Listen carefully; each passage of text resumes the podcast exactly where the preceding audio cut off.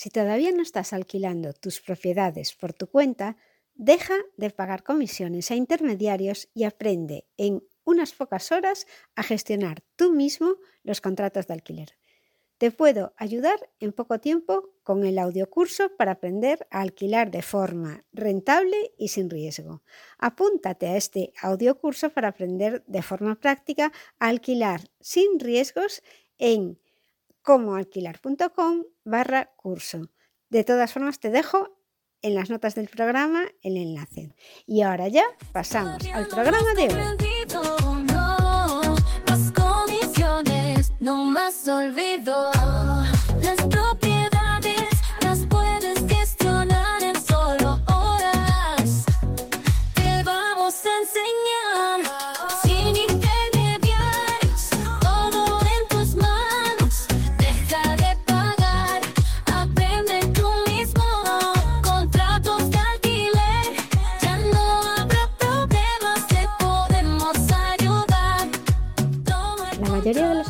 Trabajan para vivir y si tienen unos ingresos superiores a sus gastos consiguen ahorrar. Esto es importante porque sin ahorros uno no puede ni debe tratar de invertir. Así pues, el primer paso para cualquier inversor potencial es el buen manejo de sus finanzas personales. Antes de pensar en invertir, debes tener claro que debemos tener una actitud proactiva con el deseo de querer progresar y aumentar nuestros ingresos a lo largo de nuestra vida. Si entramos en el conformismo, bueno, es que gano solo esto, es que yo ya no puedo hacer más, así difícilmente podremos lograr cierta independencia financiera. Tú eres la suma de tus hábitos y has de conseguir tener unos hábitos que te favorezcan.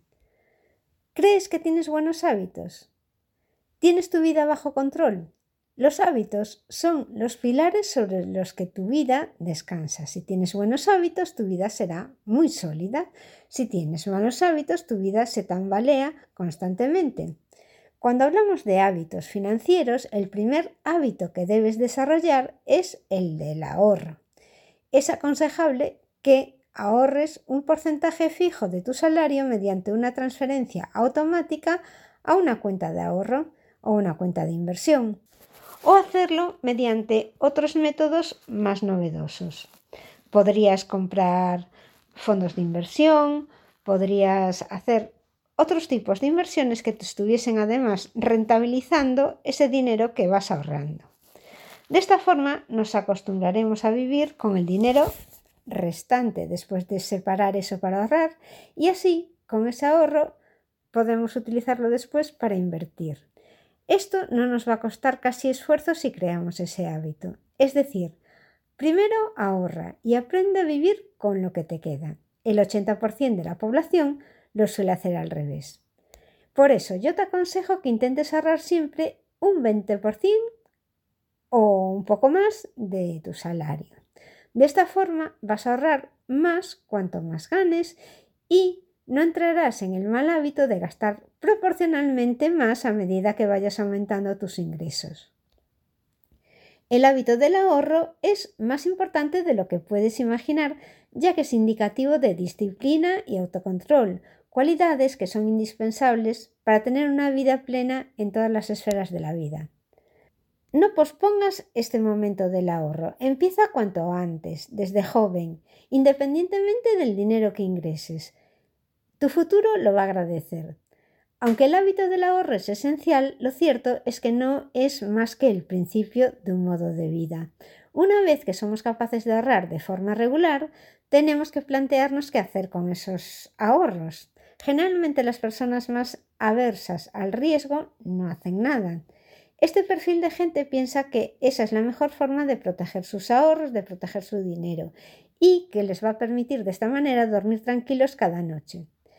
Es una opción totalmente legítima, pero financieramente hablando es una opción poco interesante. ¿Por qué solo ahorrar es una estrategia perdedora? Tristemente el dinero que se queda en el banco pierde valor real cada año por culpa de la inflación. Los intereses que te dan en el banco por ese dinero son mucho menores del valor que va perdiendo. La inflación actúa como un impuesto invisible ya que, aunque en la cuenta bancaria veamos el mismo dinero año tras año, esos euros no nos permiten comprar tantos bienes o servicios como años anteriores. En España la inflación se mide a través del IPC y aunque no refleja la verdadera inflación, proporciona una idea aproximada de la subida o bajada de precios. Es bien sabido que, salvo los productos tecnológicos, los precios de la mayoría de las cosas que afectan al ciudadano suben poco a poco. Por ejemplo, la luz, el agua, los alimentos, los impuestos, la vivienda. Históricamente los bancos ofrecían productos sin riesgo que ofrecían cierta rentabilidad, pero esto ha cambiado debido a las políticas de los bancos centrales desde hace unos cuantos años.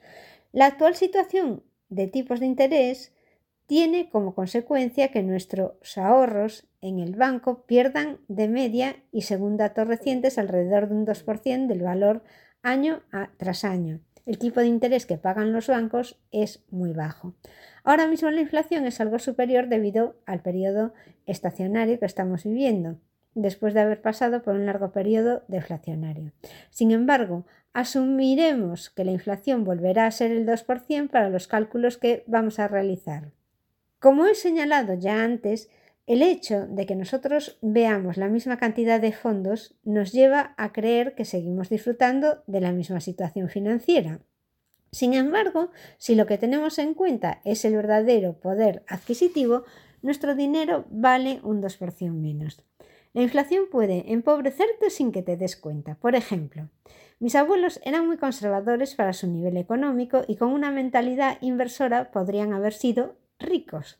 Sin embargo, sus ahorros se los comió la inflación, dada la escasa cultura financiera que había en aquella época y esa mentalidad conservadora que se desarrolló después de una guerra y durante la posguerra. Una vez somos conscientes del problema que presenta la inflación, cualquier persona o familia debe decidir cómo evitar el empobrecimiento sistemático que plantea el sistema actual y cómo contrarrestar esta subida constante de precios que disminuye nuestro poder de compra. Que los padres tengan una formación financiera es fundamental para inculcarla después a los hijos. Así que presta atención. La única opción que nos queda en este caso es invertir con la finalidad de que la inversión que llevamos a cabo nos permita aumentar nuestro dinero a un ritmo igual o preferiblemente superior al de la inflación. Así pues, en estos tiempos, asumiendo una inflación del 2%, una rentabilidad del 2% anual, nos va a permitir conservar nuestro poder adquisitivo. Cualquier rentabilidad superior aumentaría nuestro poder adquisitivo. Y si lográsemos un 6% todos los años y la inflación fuese de un 2%, diríamos que habríamos obtenido una rentabilidad nominal del 6%, pero lo cierto es que la rentabilidad real sería solo de un 4%, que sería esa diferencia entre el 6 y el 2%. Y esta última es la cifra que realmente debe importarnos. Así pues, todo es relativo. En periodos de mayor inflación deberemos obtener mayor rentabilidad nominal si queremos mantenernos a flote.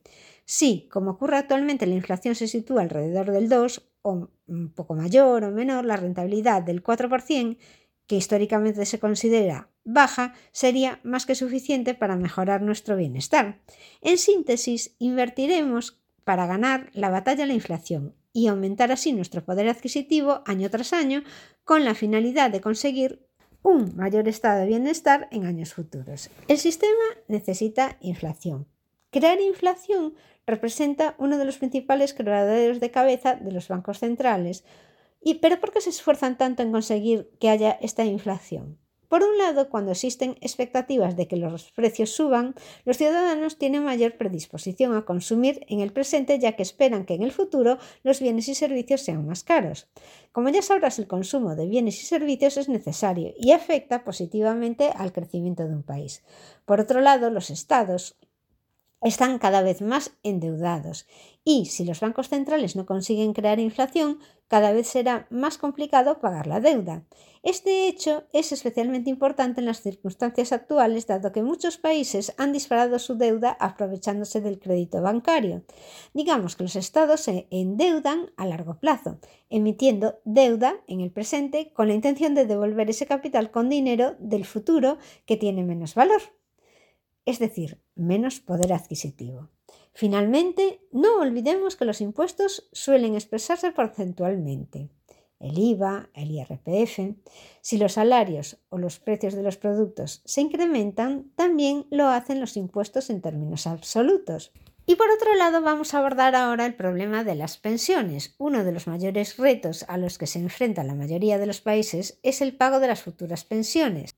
En España esta situación es especialmente preocupante dado que la mayoría de las personas depende de ellas para subsistir. Si las pensiones dejan de actualizarse conforme al IPC, lo cual parece probable, existirá un gran problema en forma de pérdida de poder adquisitivo.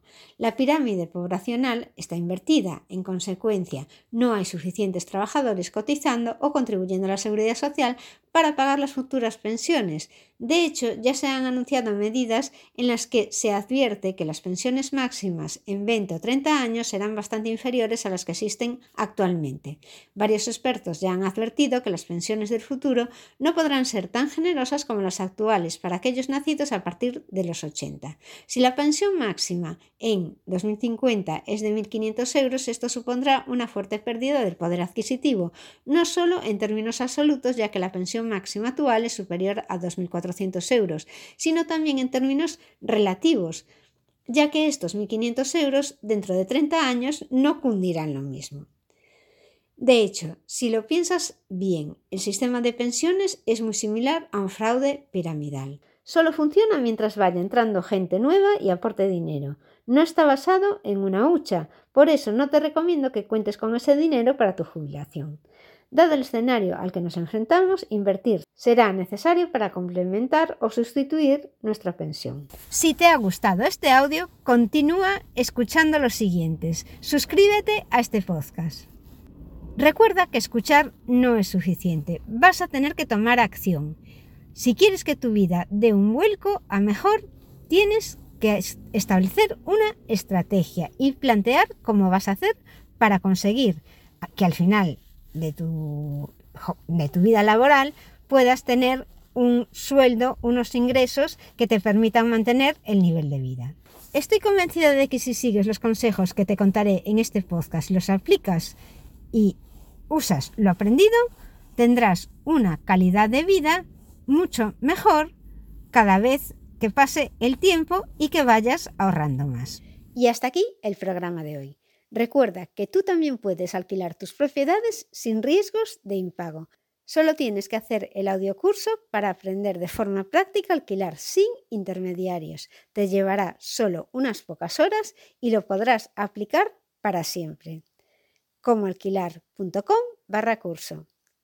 Te dejo el enlace en las notas del programa. ¿Qué vas a conseguir con este curso?